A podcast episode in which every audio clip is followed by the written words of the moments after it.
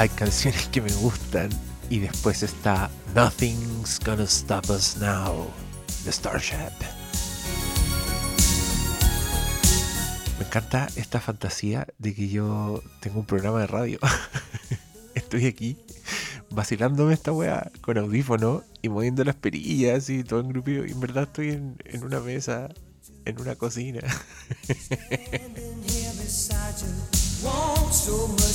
Oye, ¿les puedo contar o no? Es que yo me pongo memorión a estas horas de la noche. Pero el otro día me acordé que en el ramo de música, en el colegio, cuando yo estaba en, no sé, octavo básico, una vez nos dieron la tarea de hacer un programa de radio y teníamos que llevar un cassette. Y yo hice una, una weá que se trataba de bandas sonoras. Y era yo hablando solo y después ponía canciones. Y obviamente esa fue una treta para llenar tiempo. Pero creo que esa fue la primera vez que hice un podcast. En verdad, lo hice con la grabadora de mi casa en un cassette para el viejo de música. Por Dios que recuerdos.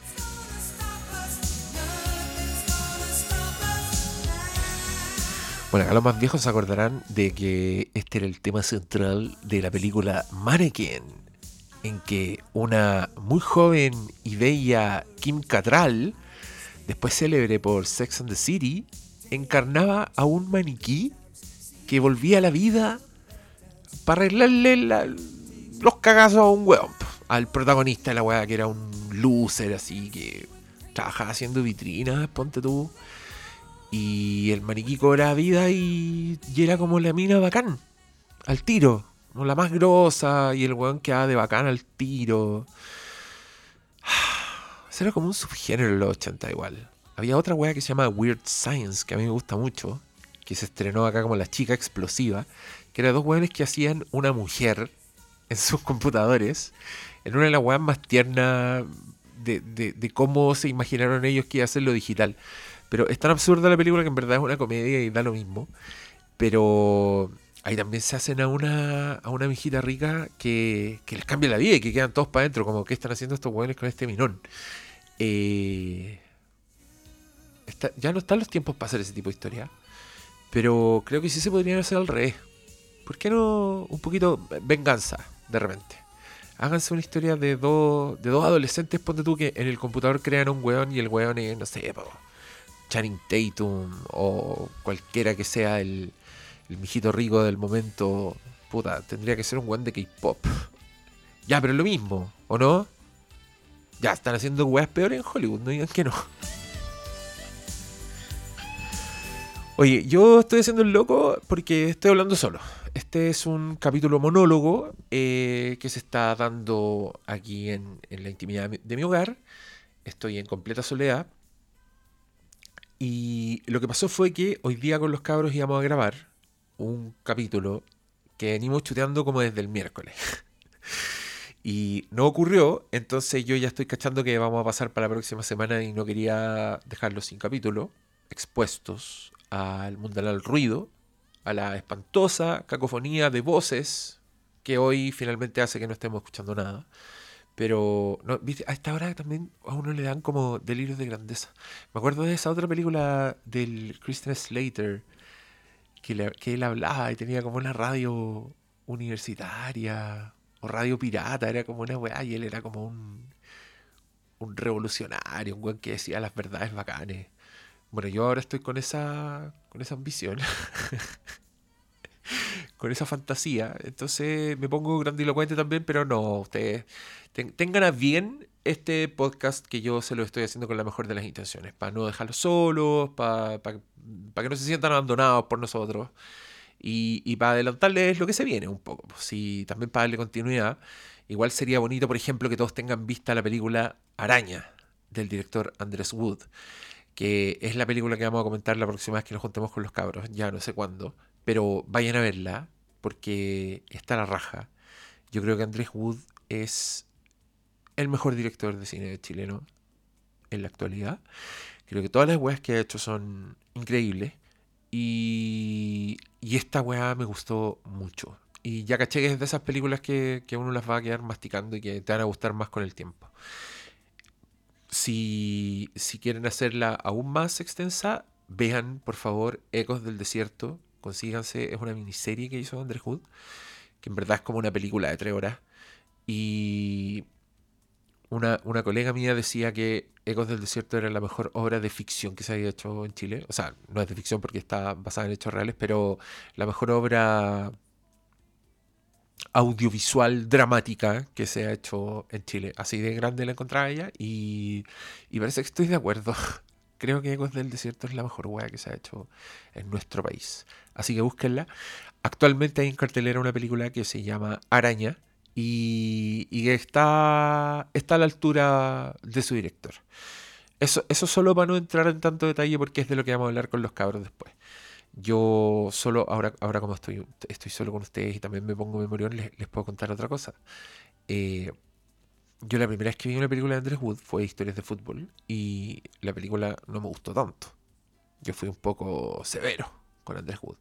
Igual era chico, eh, creía que sabía cómo era el buen cine, entonces era de esos hueones pesados, así que veían las películas como con una ceja levantada. Y me pasó eso con Historias de Fútbol.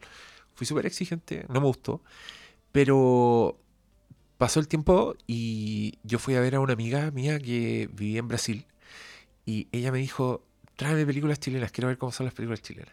Porque ella era brasilera. Y yo dije, oh, qué, qué difícil, qué escojo. Y llevé historias de fútbol pese a que a mí no me gustaba tanto, pero dije, no, ya, si igual es entretenido y le, y le puede gustar. Y vi esa película en una casa llena de extranjeros, de, de, gente que no era chilena, teniendo que explicarles lo que pasaba en la película. Y lo pasé increíble. Fue como verla por primera vez y la weá me gustó demasiado desde el minuto uno. Todas las weas que eran graciosas me dieron mucha más risa en ese contexto.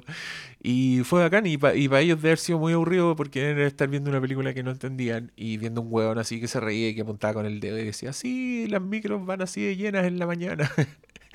y un montón de weas más. Pero eh, sí, eso me pasó con Andrew Wood. Pero creo que desde esa película, que todas sus películas tienen muy buenas actuaciones están muy bien escritas. Yo creo que son de las, de las pocas de las pocos chilenos, de las pocas películas chilenas que de verdad son icónicas, de verdad tienen marcas tanto de imagen como de narrativa. Le Machuca, yo encuentro que es la mejor weá. En fin, ese director hizo una película, está en cartelera y de ello se tratará nuestro próximo capítulo del Filmcast. Así que vayan a ver Araña. La otra película que comentaremos es Historias de miedo para contar en la oscuridad, del, de un director que yo le tenía echado el ojo porque se mandó la excelentísima The Autopsy of Jane Doe, eh, la autopsia de Jane Doe, que en Chile se estrenó como La Morgue y que no tengo idea con qué chucha título está en streaming, pero sé que está en Amazon Prime, así que búsquenla, vean esa película porque es la raja. Y bueno, la película que se estrenó ahora es de él también, pero es una película más para todo espectador, más, más para el mercado de It y de Stranger Things. Entonces, adelanto el tiro que no es tan buena como su película anterior, pero también vamos a hablar de esa por si les interesa. Pero si pueden ver solo una, vayan a ver Araña, obviamente. Y a propósito de adelantos, les voy a hacer otro adelanto más, si me permiten una breve pausa para beber líquidos.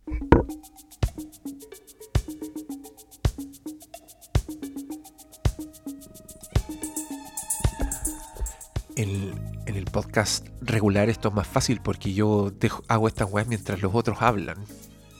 Pero ahora está difícil y tuve que transparentar. ¿Cómo ha sido la tónica de este programa desde tiempos inmemoriales?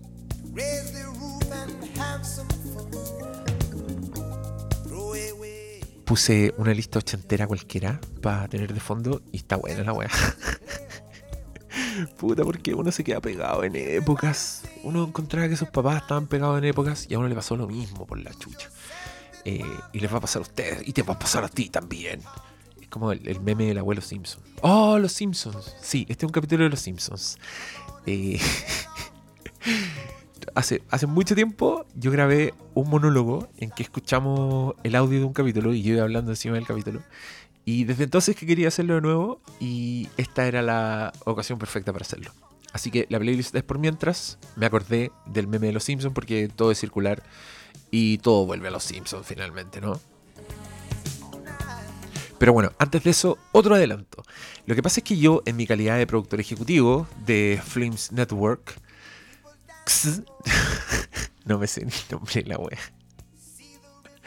Bueno, en mi calidad de productor ejecutivo del Flimcast, tuve acceso exclusivo al primer capítulo del podcast que hicieron los cabros en solitario. El podcast se llama La Zona Fantasma.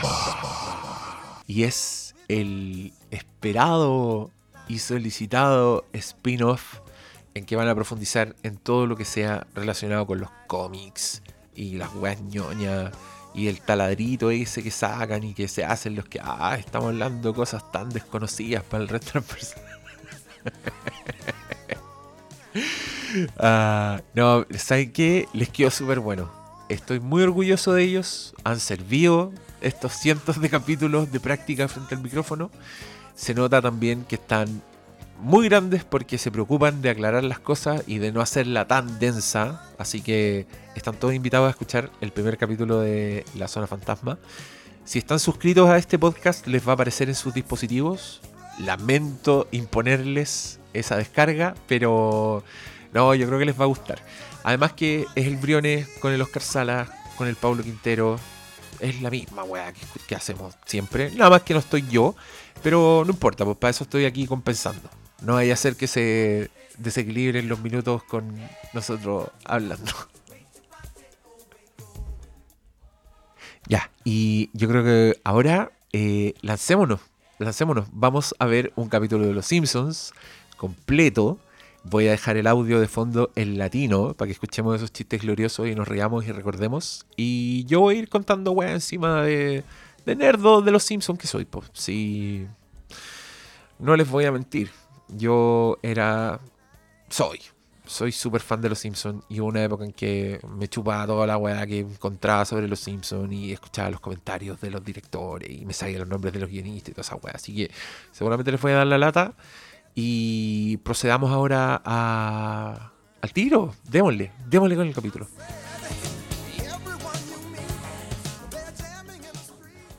Bueno, lo primero, cabrón, es contarle por qué escogí este capítulo en particular.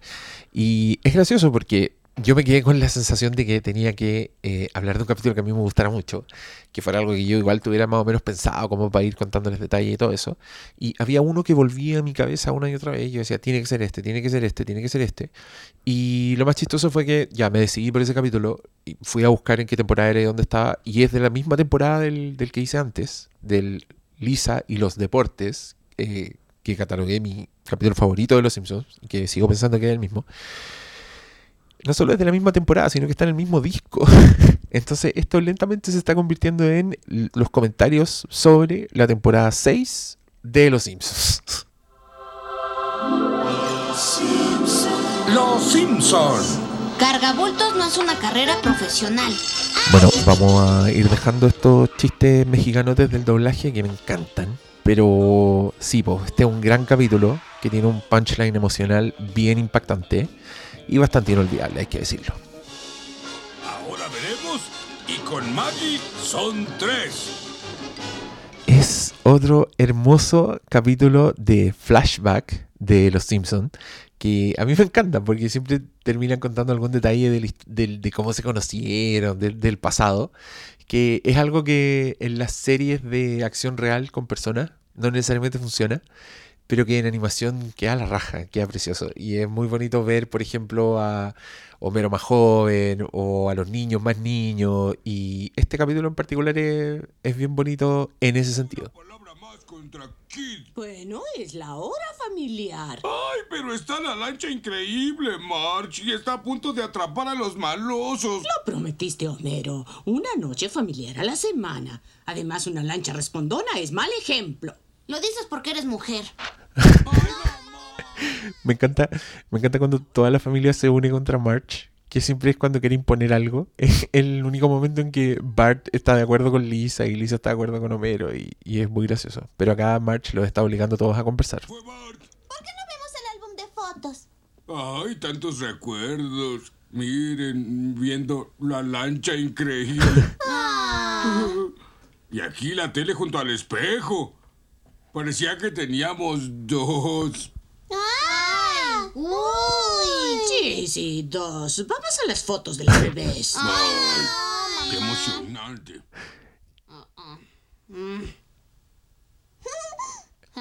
Bueno, estos son de esos chistes que aparecían en Los Simpsons que eran hermosos, que eran, eran chistes de fotos. Aquí con el cuento de Juan Pestañas. Aquí una siesta en el jardín. Esta es bella, se durmió sin ropa. ¿Por qué no Maggie? Qué bueno que preguntaste. Es una historia muy interesante. Ay. Todo comenzó hace dos años, antes de que naciera Maggie. Bart tenía la edad de Lisa y Lisa, tú tenías eh, la edad de Bart hace unos años. Saquen la cámara, porque Bart se va a dormir. Bueno, es muy bonito. Aquí los guionistas ya cacharon que era muy mala idea ponerle fecha a los Simpsons. Porque si ustedes se fijan en, en- los primeros capítulos le ponen fecha. Entonces cuando van a un flashback tú de Homero con March, te dicen exactamente en qué fecha están y ahí uno les puede poner edad a, lo- a los Simpsons. Pues ya ahora estaríamos cagados. Si Homero tendría como 60 años y Bart sería un viejo, un cuarentón. Pero acá ya cacharon, entonces fueron vagos. Fue hace dos años cuando Maggie, porque en verdad Maggie tiene, dos hace- tiene dos años, hace como 20 años en televisión. Que es muy bonito. Pero bueno, vamos a, algo que ocurre hace hace dos años nomás. No, no es tan lejos en el tiempo, entonces no es un. No, no hay cambio de época ni nada. Pero Homero está mucho más vigoroso y pronto entenderemos por qué. Este capítulo parte con una fantasía en que él se deshace de unos ninjas y salva el día en la, en la planta nuclear. Bueno. ¿Qué? Homero, debes ver a un doctor. Un hombre sano no puede oler así. Aquí está su cheque, señores. Y este Eso es un.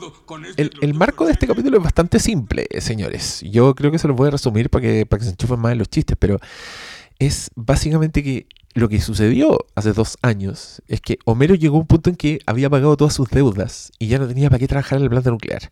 Entonces él renuncia con escándalo y se va al trabajo de sus sueños solo para descubrir que Marge vuelve a quedar embarazada. Entonces él debe aceptar su destino. Eso, de eso se trata este capítulo. Y yo encuentro hermoso porque lo transforma en una historia. eh, el marco es explicar por qué no hay fotos de Maggie en la casa Simpson. Y, y se dan toda esta vuelta, que es una de, las, una de las historias más humanas, encuentro yo, de los Simpsons, y como un conflicto demasiado real. eh, que ahí uno entiende tanto detractor actual de los Simpsons, que encuentra que hoy día se tratan de puras weas y sí, tienen un punto. Pero tampoco podían seguir así haciendo lo mismo 30 años, pero eh, fue hermoso cuando lo estaban haciendo. Aquí Homero está renunciando. Aquí viene uno de mis la favoritos. También ese ritmo. Oye, qué bien tocas la cabeza del jefe como bongo, Mero. ¡Qué buen sonido le saca al viejo!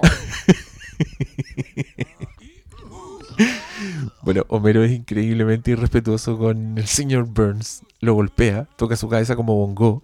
Luego le prende fuego al puente. Eso fue todo. Adiós para siempre, trabajo pesado y monótono. Ahora un buen trabajo en el paraíso.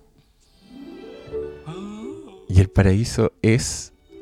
Y ahora la fase final de mi plan.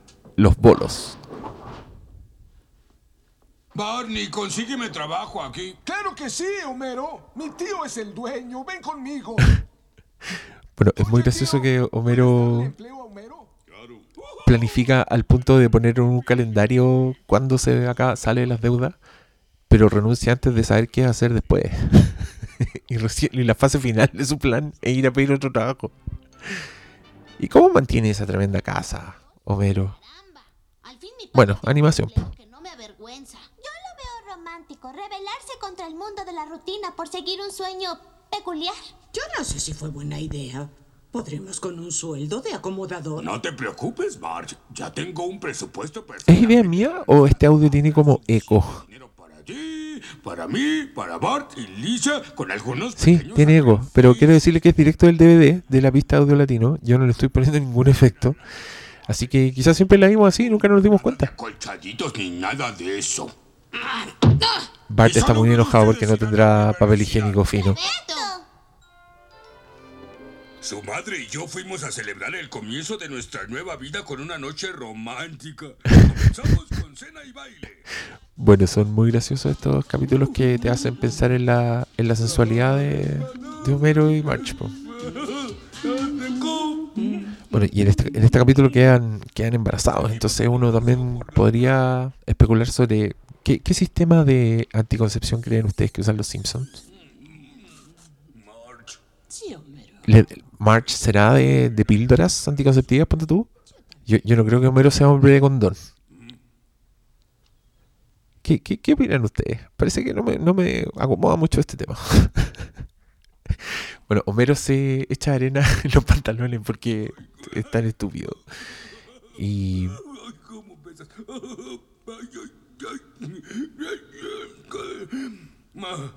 te quiero, Marge. están medio oscurados. Son hermosas estas escenas todo en nuestra vida es perfecto. de amor de los Simpsons. A mí me encantan, me dan mucha ternura. Así para siempre. Unos segundos después. Y segundos después, puta Homero. Los espermios están fecundando el óvulo. ¿Tienes que ser tan gráfico? No hay problema, Marge. En la escuela los preparan para todo esto. ¿Y te alegraste de que mamá estuviera embarazada? Tu mamá no me decía nada todavía. En ese momento no tenía idea de que Maggie existiera siquiera. Y ahora está a punto de sentarse arriba de Maggie. Hola, Maggie. bueno, yo no tenía... Pero cachai que, claro, estamos en la sexta temporada. eh, ahora va como por la 30, entonces obvio que 6 parece poco. Pero en verdad no es poco. Y todavía están contando historias muy aterrizadas, muy, muy reales. Este, este capítulo yo lo emparento mucho con esa otra joya del séptimo arte que es Qué bello vivir, de Frank Capra. Por favor, vean esa película. Pero esa película se trata un poco de cómo el mundo, cómo la vida se encarga un poco de aplastar tus sueños. y que así todo es hermosa y vale la pena vivirse y eres una persona importante que ha logrado mucho. Eh, este capítulo creo que se trata de lo mismo. Se trata literal de un weón que por, por porque su esposa está esperando otro hijo, va a tener que volver al trabajo que más odia. Y bueno, los que ya saben el final saben que vuelve al trabajo para siempre. Y que es una condena bastante terrible. Pero es un poco la vida misma, ¿no? ¿A dónde van los pinos después de que los tiran? Y los pinos después de que los usan, en verdad te, muestran que de un solo árbol sacan un puro pino. En una secuencia de animación bastante Looney Tunes. Hoy, hoy día eh, pasó algo terrible. Se murió un señor que era el director de animación. Fue el, el director de animación de Quien engañó a Roger Rabbit. Que es una película que por estos días está cumpliendo como 40 años, pero que es una maravilla. Y que son ese tipo de películas que, claro, no, no están en streaming o no las han dado tanto en la tele, entonces no son tan queridas, pero, bueno, por favor, veanla. Me acordé con la secuencia de Looney Tunes, sí, porque se murió el señor. De acá lo saludamos, señor sin nombre. Señora Simpson está embarazada. En, lo- en los capítulos de Los Simpsons, siempre los flashbacks, cada vez que muestran al Dr. Hibbert, tiene peinados distintos. Y son peinados muy icónicos de las distintas épocas. Ahora está peinado como Arsenio Hall. Empleo. No sé cómo vamos a Está rapado a los lados. Bueno, un bebé sano puede valer hasta 60 mil dólares. ¿Qué? En sí era una prueba solamente. Si hubiera reaccionado Aquí, diferente. aquí dan a entender que el Dr. Hibbert en verdad es traficante de bebés. Lo cual explicaría que es tan millonario, ¿no? Si es como el doctor, es como el doctor Huxtable. ¿Cómo es? Ojalá sea niña. No sabes nada de genética. Es niño, niña, niño, niña. No quieres decirle a papá, ¿verdad, mamá? Hmm, ¿Por qué lo dices? Porque llevas tres horas en mi habitación. Gusta. Pero se fijan, Eso- esos son los conflictos de, de esta época de los Simpsons. Es, es que Marge no quiere decirle a Homero que está embarazada. Son cosas muy reales, son muy aterrizadas. Entonces era bacán porque se lucían con la comedia en otras cosas, pues en la animación o en lo exagerado de las situaciones. Pero la raíz de la weá, el, tronco del conflicto era, era algo muy humano y muy real.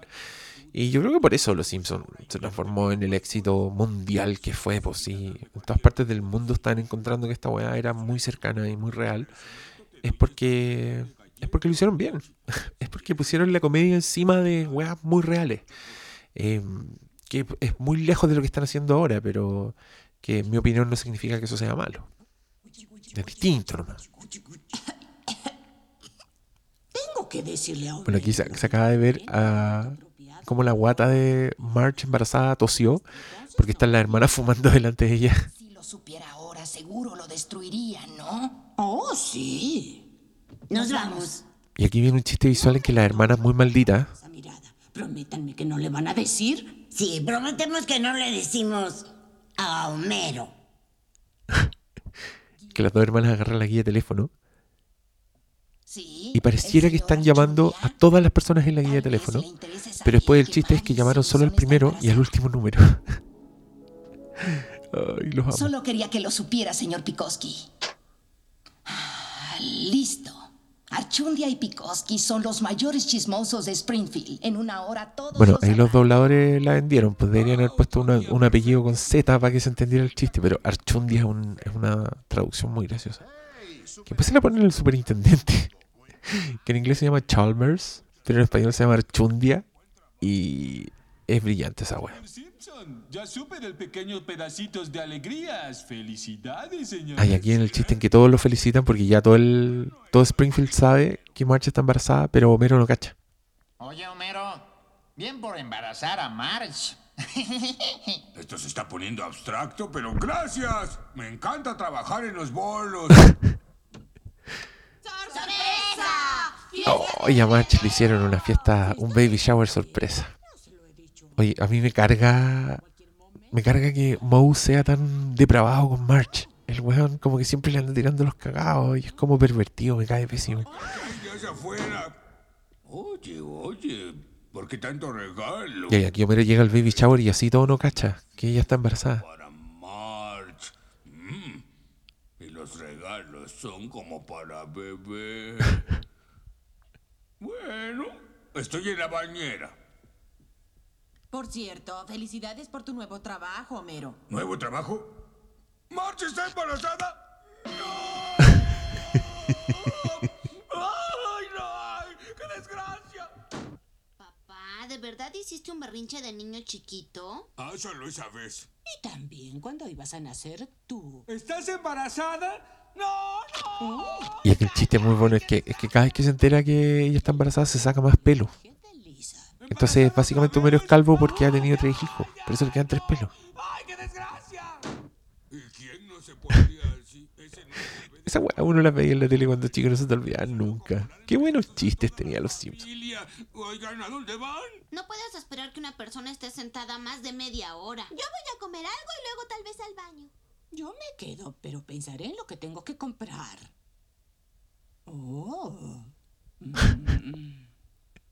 Me encantan esos momentos en que se toman un tiempo para quedarse en un personaje hablando solo. ¿Estás embarazada? ¿Vas a tener un bebé? Todos mis planes financieros se arruinan. ¡Estamos perdidos! ¡Perdidos! ¿Me oyes? ¡Oh! Bart, deja que lo cuente tu papá. Bueno, Ah, sí, eso, eso lo hacen hartas veces acá, como rompen la realidad y después en verdad es porque otro personaje estaba contando, estaba exagerando. Y tu trasero es más grande. Trabajas mucho en los bolos. ¿Por qué no pides un aumento? Sí, un aumento. Creo que nunca había merecido uno antes, pero en esto soy muy bueno. Eso es. Voy a ver a Manuel y a decirle, Pepe, digo Manuel, creo que merezco un aumento. Trabajas duro y me gustaría dártelo, pero el boliche no está dando suficiente para pagar un aumento ahora. Pero ¿qué tal si hago que ganes el triple? Entonces me darías un aumento. Aquí viene otra secuencia muy buena en que Homero intenta estudiar y cada vez va bajando el nivel en el libro. avanzada. Después el libro en la basura. Otro libro. Introducción a la mercadotecnia. También en la basura, otro libro. Diccionario. Mercadeo es... Marketing es... Bueno, y se le ocurre algo que hoy día sería bastante insensible y no pasaría por la censura de ningún programa estadounidense. ¡Claro! ¡Bolos! ¡Bolos! Sale disparando con una escopeta y desatando el pánico. Mamá, dile a papá que lo cuente como es. Así fue realmente. Mi plan La decepción de Lisa. de policías y bomberos, pero pocos se quedaron a jugar. Fracasé. Dejar mi trabajo ideal fue lo más difícil de mi vida. Hiciste un buen trabajo, Homero, y te voy a extrañar. Esto Y no todo, estuvo todo el mundo quería a Homero. Es terrible. Este- esto es como cuando. Ay, otro capítulo que quizás es, es buen candidato para esta sección, pero ese capítulo en que Homero estaba pensando en, en irse con otra. Y, y van como mundo paralelo en que qué pasaría si estuviera con la otra y no con March. Y, y el bueno es como millonario, así bacán. Y March está en la Casa Blanca. Acá pasa lo mismo. Este es como, ¿Cómo sería el mundo de Homero sin que hubiera nacido Maggie? Puta la wea. Esto va a estar muy triste sin ti, Homero. Muy triste, muy triste. Ya sé que puede alegrarnos. ¡Vamos a jugar! Pucha, Homero está muy triste. Y lo dibujan con sombras y con nubarrones sobre su cabeza. Necesitaba dinero para mantener a mi creciente familia y solo había un lugar donde un hombre como yo podía ganarlo. La planta nuclear.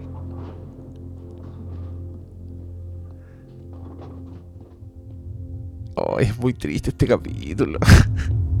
Puta la wea. Bueno, y, Oh, oh, lluvia ácida otra vez. y esto le deshace la chaqueta que le regalaron en los bonos. Y de pronto aparecen portones y alambres de púa, puras weas que antes no, había- no habían aparecido, pero que las ponen para efectos dramáticos. ¿Sí? ¿Viene por primera vez? No, renuncié y vengo a pedir mi empleo de nuevo. ¡Por ahí! Suplicantes. Una puerta chica como de perro, al lado de la puerta principal. Así que vuelve arrastrándose, ¿eh? Una actitud sensible sería no hacer escándalo al respecto. Gracias por devolverme mi empleo. Temo que no es tan simple. Como castigo por su decisión, la política de la compañía es ponerle una plaga. disculpe, señor, es placa. Ah, sí. Ponerle una placa especial desmotivadora para acabar con lo que le queda de espíritu.